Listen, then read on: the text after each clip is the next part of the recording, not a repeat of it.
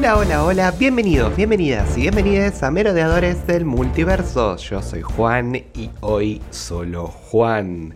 Sil está muy ocupada con cosas de la Facu, está a mí, le mandamos un beso enorme, enorme, enorme, pero hoy no podíamos dejar de discutir lo que fue el capitulazo del episodio 8 de House of the Dragon. En este caso se llama The Lord of the Tides, como el, Lord de las Mareas en este caso, que obviamente habla de eh, Corlys Velaryon, ¿no? Como la, cabeza de, la casa Velaryon, que obviamente tiene su, residencia en Driftmark. Así que lo que vamos a hacer en el episodio de hoy, vamos a ir un poco sobre los eventos más importantes del episodio, dar un poquito mis opiniones. Y, después obviamente lo que voy a hacer, de distinto de otros episodios, voy a comparar con los eventos del libro. Finalmente pude eh, engancharme bien ya ahora con la historia y estoy leyendo, estoy un poquito adelantado. O sea, creo que ya sé lo que va a pasar en el capítulo 9. Y, a propósito, hablando un poco de eso, eh, Sil eh, va a grabar con un invitado especial el próximo episodio porque yo voy a estar de viaje. Así que me va a gustar mucho escuchar ese capítulo para ver cuál va a ser su reacción a lo que va a pasar, que sé que no le va a gustar nada. Pero bueno, dicho eso, eh, ¿por qué no empezamos un poco con lo que pasó efectivamente en este capítulo número 8? Y sobre todo el, inicio, ¿no? Que la vemos a Renis muy, muy empoderada de ella, ¿no? Renis está un poco harta. Harta de, obviamente, de la pérdida de sus dos hijos, pero sino también un poco de toda esta situación, ¿no? De que ella siempre queda relegada en estas, en estas sucesiones, en estos lugares de, poder. Y, nada, y, y, la tiene ahí captada a, a, su nieta. Obviamente que ella quiere que Veila sea la, la heredera ¿no? del trono de Driftmark. Y, eh, y, vemos este como enfrentamiento que tiene con eh, ¿no? Me encanta porque todos se llaman tipo Daemon, Aemon y Vaemon. bueno, Vaemon, eh, Velaryon, que está muy bueno esto como ella lo mira desde arriba, ¿no? Una, una postura muy como altanera, como de flaco, tipo, entender tu lugar acá.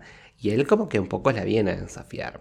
No solo cuestionando obviamente la legitimidad de los hijos de Renera, que además nosotros sabemos de que obviamente Renis no ama a Renera o no está en buenas condiciones con Renera porque cree que ella fue junto con Damon quien mató a su hijo.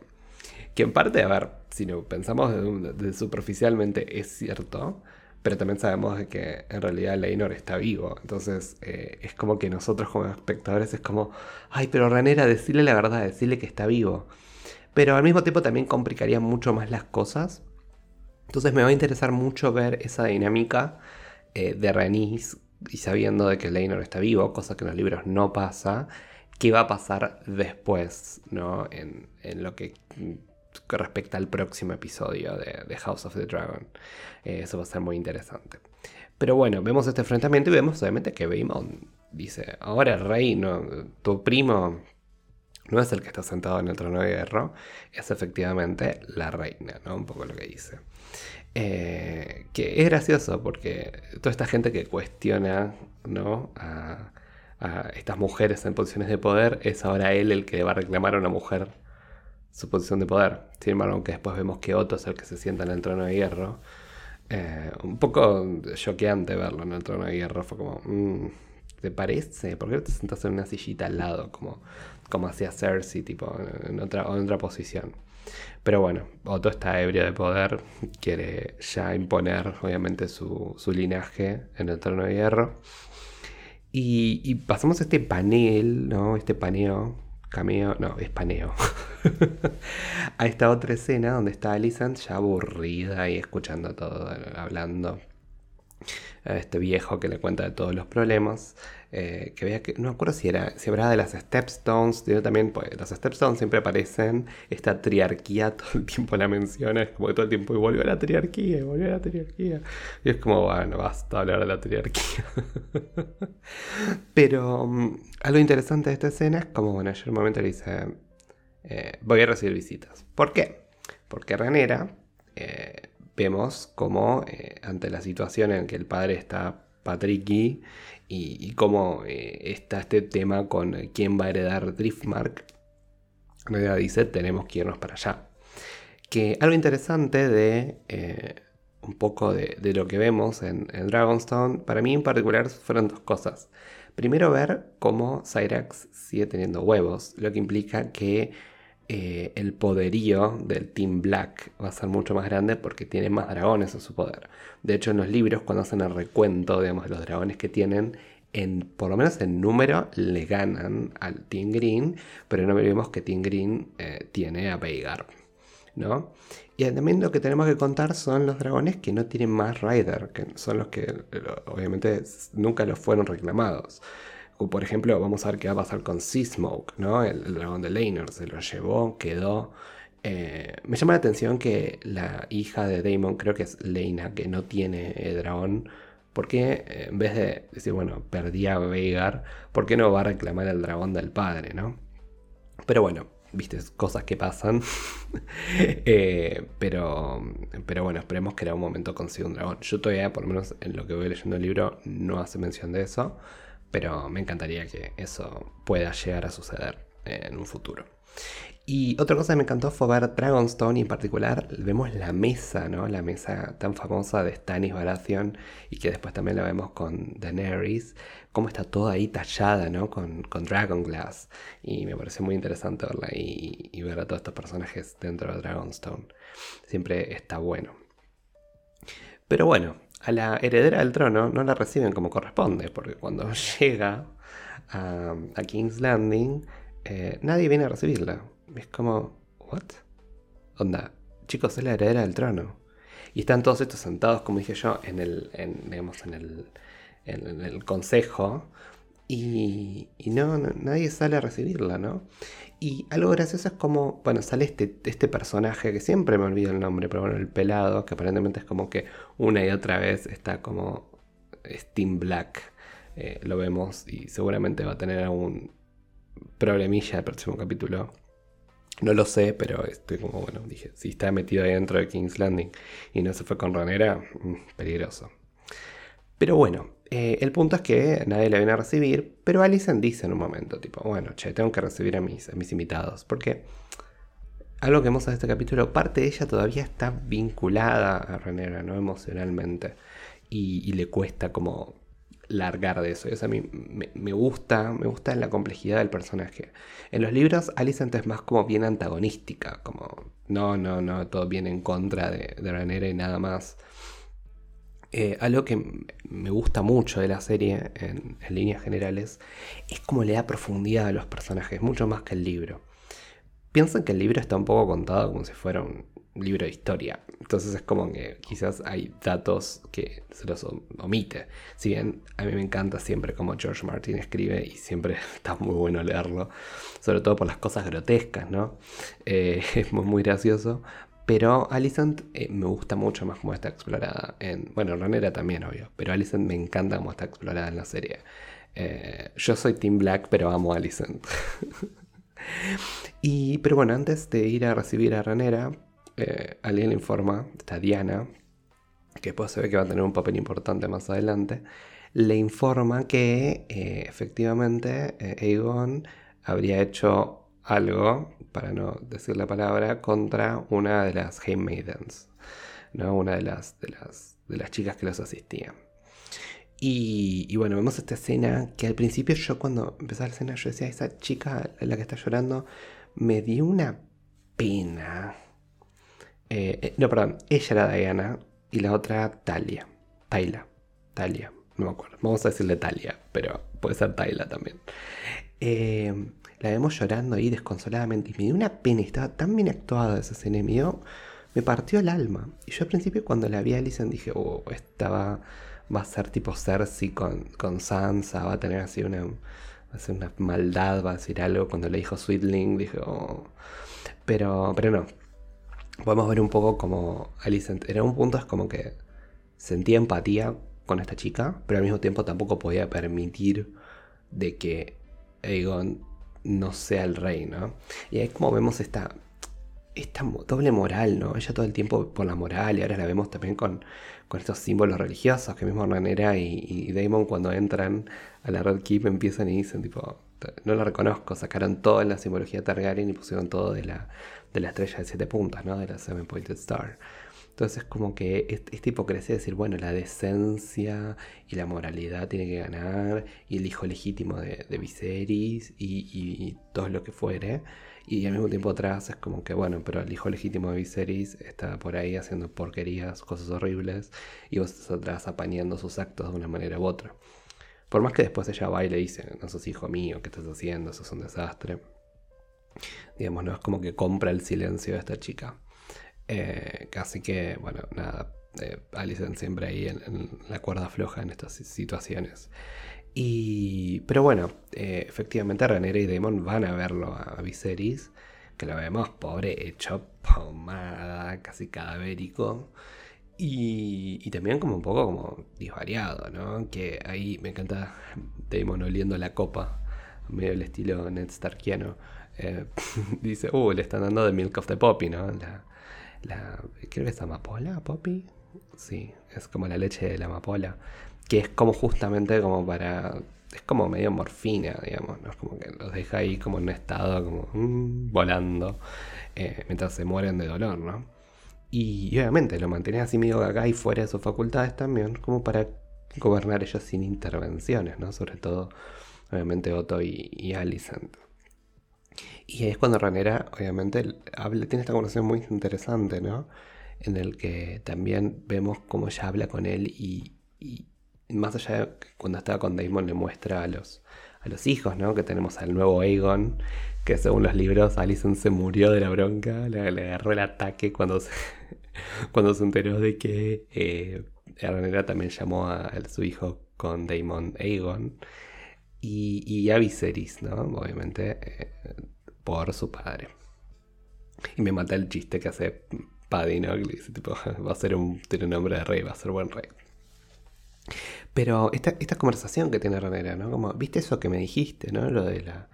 The, Song of Ice and Fire, tipo, es, cierto, ¿no? Y es como, y está conflictuada, porque en un punto ella dice, ¿para qué quiero el trono si va a generar toda esta división, todos estos problemas, ¿no?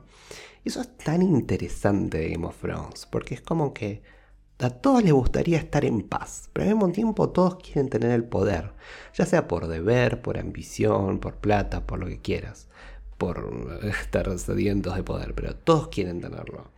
Entonces es muy interesante ver esa dualidad en los personajes. Como también hay otros que no les interesa tener el poder, poder pero lo fuerzan a tenerlo, como es el caso de Aegon, ¿no? Y, un poco así como Jon Snow, como I don't want ¿no? Como Jon Snow no quiere saber nada con el tema de, ser rey, de tener poder. Pero es como que las circunstancias lo van llevando. Si bien Jon Snow lo gana en sus actos, en su bondad y en su y, su personalidad, digamos, en general. En este caso es, bueno, más por tema de ser el hijo de... Pero también es como, se le imponen ser alguien que él no quiere ser, ¿no? Eh, por más horrible que sea toda su situación, y obviamente odio y detesto a ese personaje, un asco, pero es interesante ver esta dualidad, ¿no? Y cómo las circunstancias lo empujan un poco a eso. Eh, y bueno, pero finalmente Alicent eh, vuelve y se reencuentra con Ranera y con Damon gracioso porque tenés a la reina, tenés una mujer que acaba de parir, o embarazada, perdón, una mujer embarazada, y después lo tenés a Damon sentadito ahí en la silla, ¿no? Muy, patriarcal todo. Eh, pero me encanta este como ida y vuelta que tienen, está bueno, porque Damon no, le cabe media de todas las boludeces que está diciendo Alison. Y, me gusta un poco su, respuesta y también cómo sale en defensa ¿no? de, del hermano. Me encantó me encantaron todos los guiños a la relación entre Damon, de, Damon y eh, Viserys. Eso estuvo muy, muy interesante y muy lindo de ver. Damon es este personaje que por momentos lo amamos y por momentos tenemos ganas de matarlo. Eh, pero creo que ese es un buen capítulo para, para Damon, a favor de él, en este caso. Y, y, bueno, justamente todos saben por qué están ahí, ¿no? Y por qué terminaron ahí. Y justamente es este esta asamblea que hacen ¿no? ante esta audiencia, en realidad ante la mano del rey y la reina, en el que obviamente vienen a eh, exponer lo que eh, le parece que va a ser la sucesión del trono de Driftmark ante la ausencia de Corlys, ¿no? Que no, hablé mucho de Corlys, pero Corlys está como con fever, blood fever, dice, ¿no? Y está como apoyando, pero no sabemos si murió. Eh, yo no voy a decir lo que desatan, se desata después en los libros, porque tampoco sé si lo van a seguir. Por ella es como que lo dan por muerto y fue, o no sé. Eh, pero eh, en los libros tiene como otra implicancia todo esto. Pero bueno, de momento está muerto, por lo menos presuntamente, o está por morir. Y, bueno, dado que no está presente, le piden a, la mano del rey, al rey en realidad, pero a la mano del rey, que tome esta decisión, ¿no?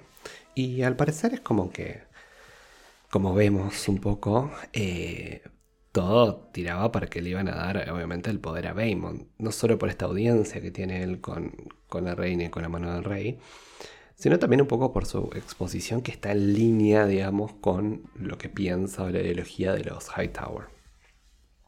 Entonces me gusta mucho eh, cómo él expone todo esto, pero después es como que eh, algo, algo pasa, ¿no? Que nos desequilibra a todos.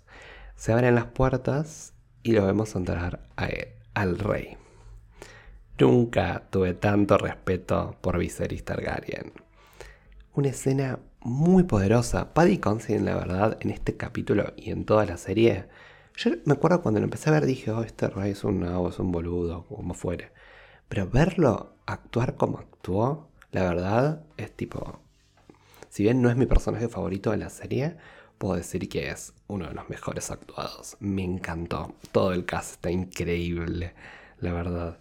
Y, es refrescante ver cast tan poderosos, ¿no? Después de quizás estar acostumbrado estas últimas series de Marvel que vienen siendo como guau Pero eh, me gustó mucho y estoy muy muy contento con su performance y esa caminata que hizo fue tan poderosa, tan poderosa y me encanta que se hayan tomado su tiempo con, con los planos, con ver lo, que le costó llegar al trono.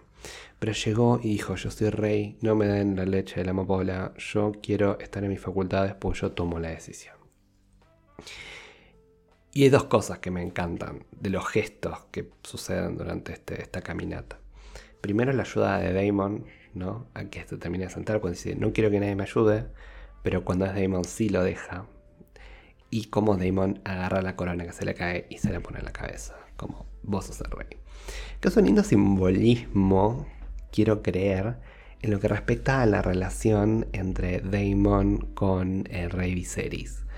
Porque evidentemente es así. Yo creo que Damon no le interesa ser el, el rey, pero sí le gusta ser el que constantemente le pone la corona en la cabeza, en el sentido de la que mantiene al rey en, su órbita. Y yo creo que si Damon hubiese sido más fácil, ¿no? Como de llevar y, no hubiese estado Otto Hightower como la mano del rey, yo creo que quizás hubiese sido una relación muy fructífera la que tienen ellos, ¿no? Pues también recordemos, un poco bueno lo que yo vengo leyendo con Fire and Blood, em, esto de, ¿no? De, los reyes Targaryen. Y los mejores reyes Targaryen eran reyes que eran como razonables, suficientemente compasivos, pero al mismo tiempo también tenían que ser aguerridos.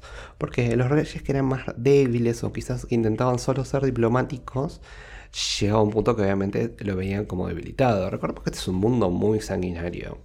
Entonces, tiene que haber una cierta porción de, belicidad, digamos, en, los reyes.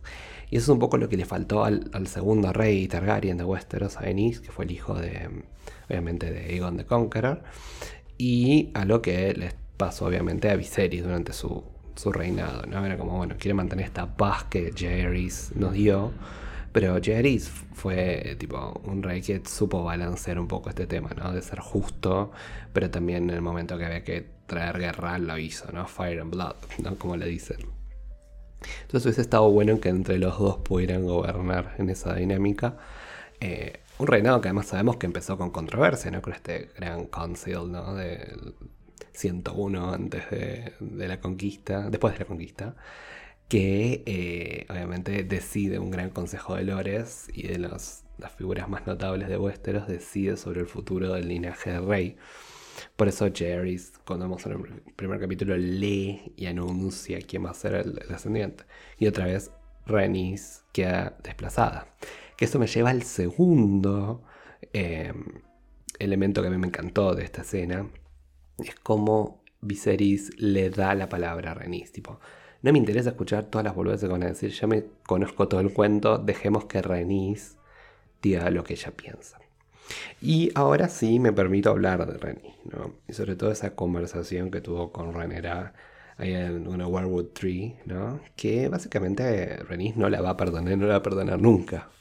Obviamente de vuelta porque piensa que ella mató a su hijo. Pero es interesante cómo se genera esta dinámica, ¿no? De decir, ¿qué estás haciendo acá? Yo sé que vos querés vos el trono de Driftmark. ¿Cómo podemos lograr que vos tengas el trono de Driftmark sin dártelo a vos? Porque sabemos que nadie te va a bancar, ¿no? Un poco esa es la dinámica. Y, la otra le dice, Ranera, vos tenés todas las de perder. Pero sin embargo que en ella encuentra una aliada. Y vemos obviamente cómo eh, este, este ofrecimiento de Ranera de que sus hijos se casen con sus, hijas, con sus nietas, eh, o las hijas de Damon, los, a los hermanastros que también son que son tíos, como tíos segundos, primos, no sé, se casan entre ellos, un desastre.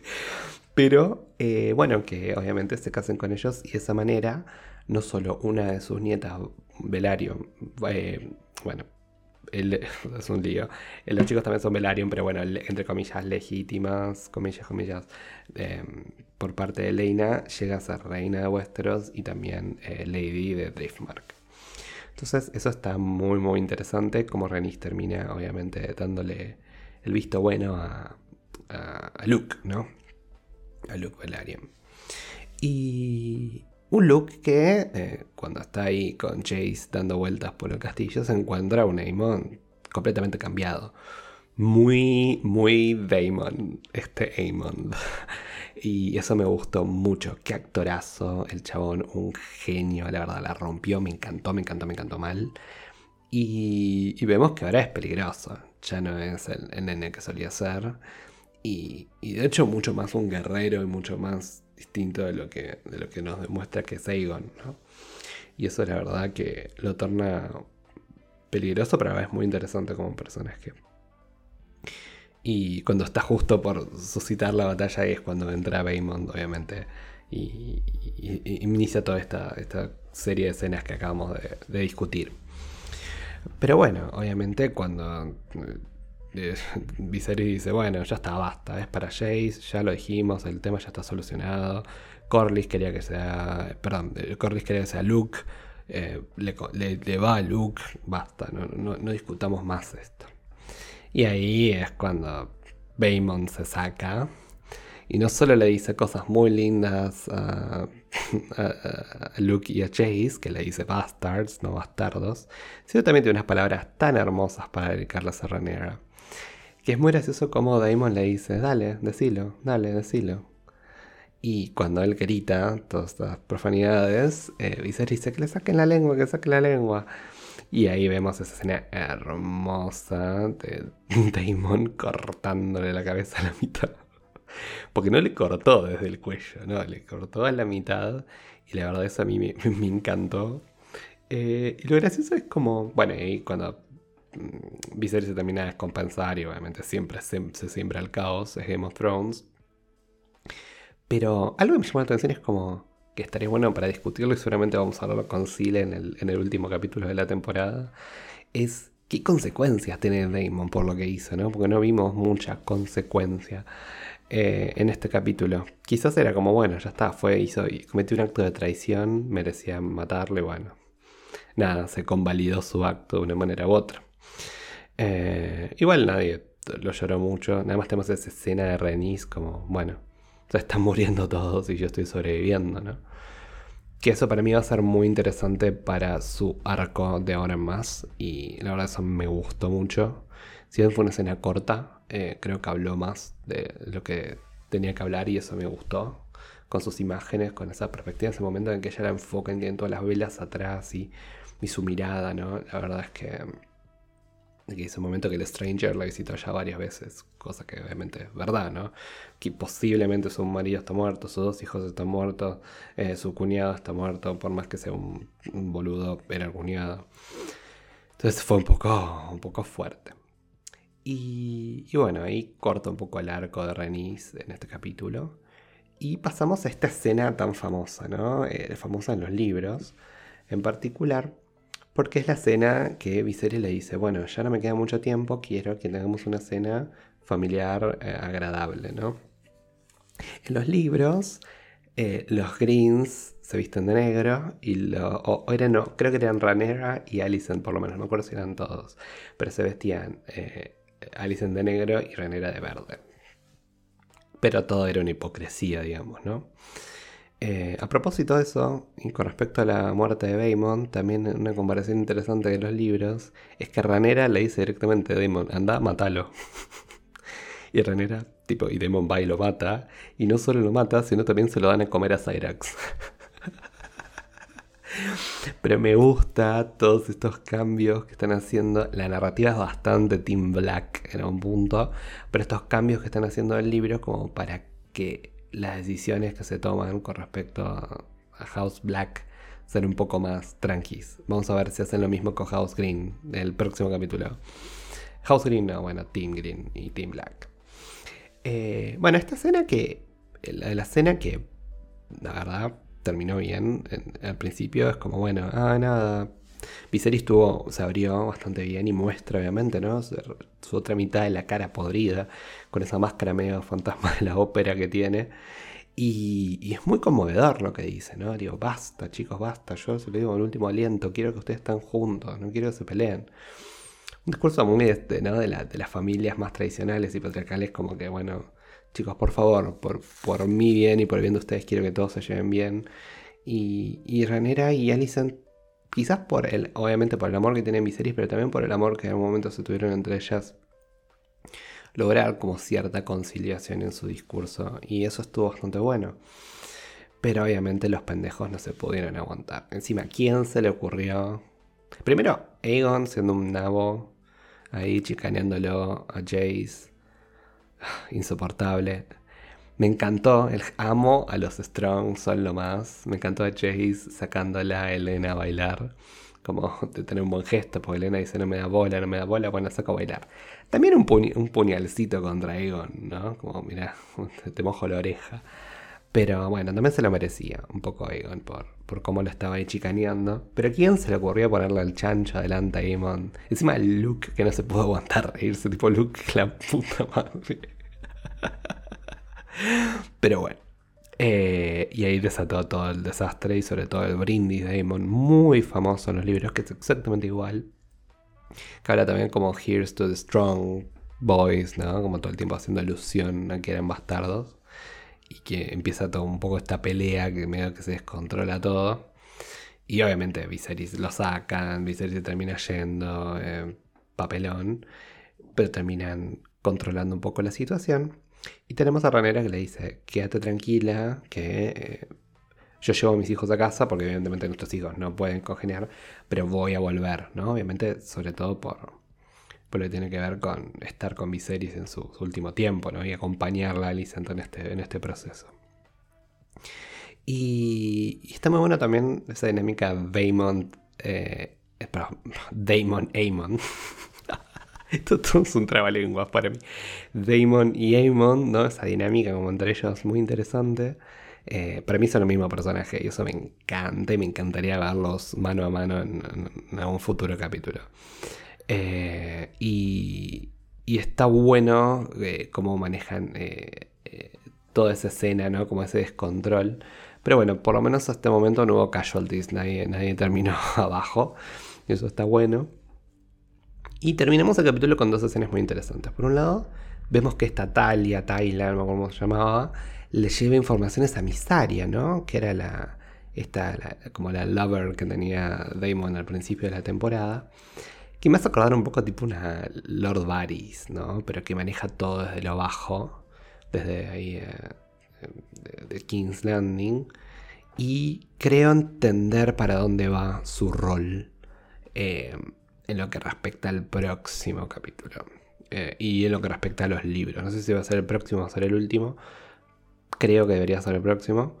Pero creo entender a dónde va su personaje. Y está bueno que lo hagan. En los libros no es ella la que conduce ese plotline. Pero eh, creo que va a ser ella la que va a conducirlo en el próximo capítulo. Y si es así, como yo creo que es, que después lo discutiremos en el, final de la temporada, a ver si estuve en lo acertado o no, eh, algo que va a estar bueno eh, va a ser que en el próximo capítulo va a haber muchos muertos. y se va a armar un lío, un lío, pero tremendo, tremendo. Eh, y bueno, y lo más importante, digamos, ¿no? Es este, estas últimas palabras que tiene Viserys, obviamente de vuelta se confunde a Alicent con Ranera y le habla de la profecía, del sueño de Aegon y esta es la canción del fuego y el hielo, de Song of Ice and Fire, que Alicent lo interpreta como que le dice, yo soñé, yo creo que Aegon es el que va a tener que estar en mi lugar. Y obviamente ahí, bueno, Alicent lo deja y eh, Viserys en su último ahí, en sus últimas palabras dice My Love, ¿no? Como vemos como se reencontró con Eima eh, eh, después de mucho tiempo, ¿no? Eima Toddy. Eh, su, gran amor, ¿no? Que seguía usando el anillo, seguía pensando en ella, todo.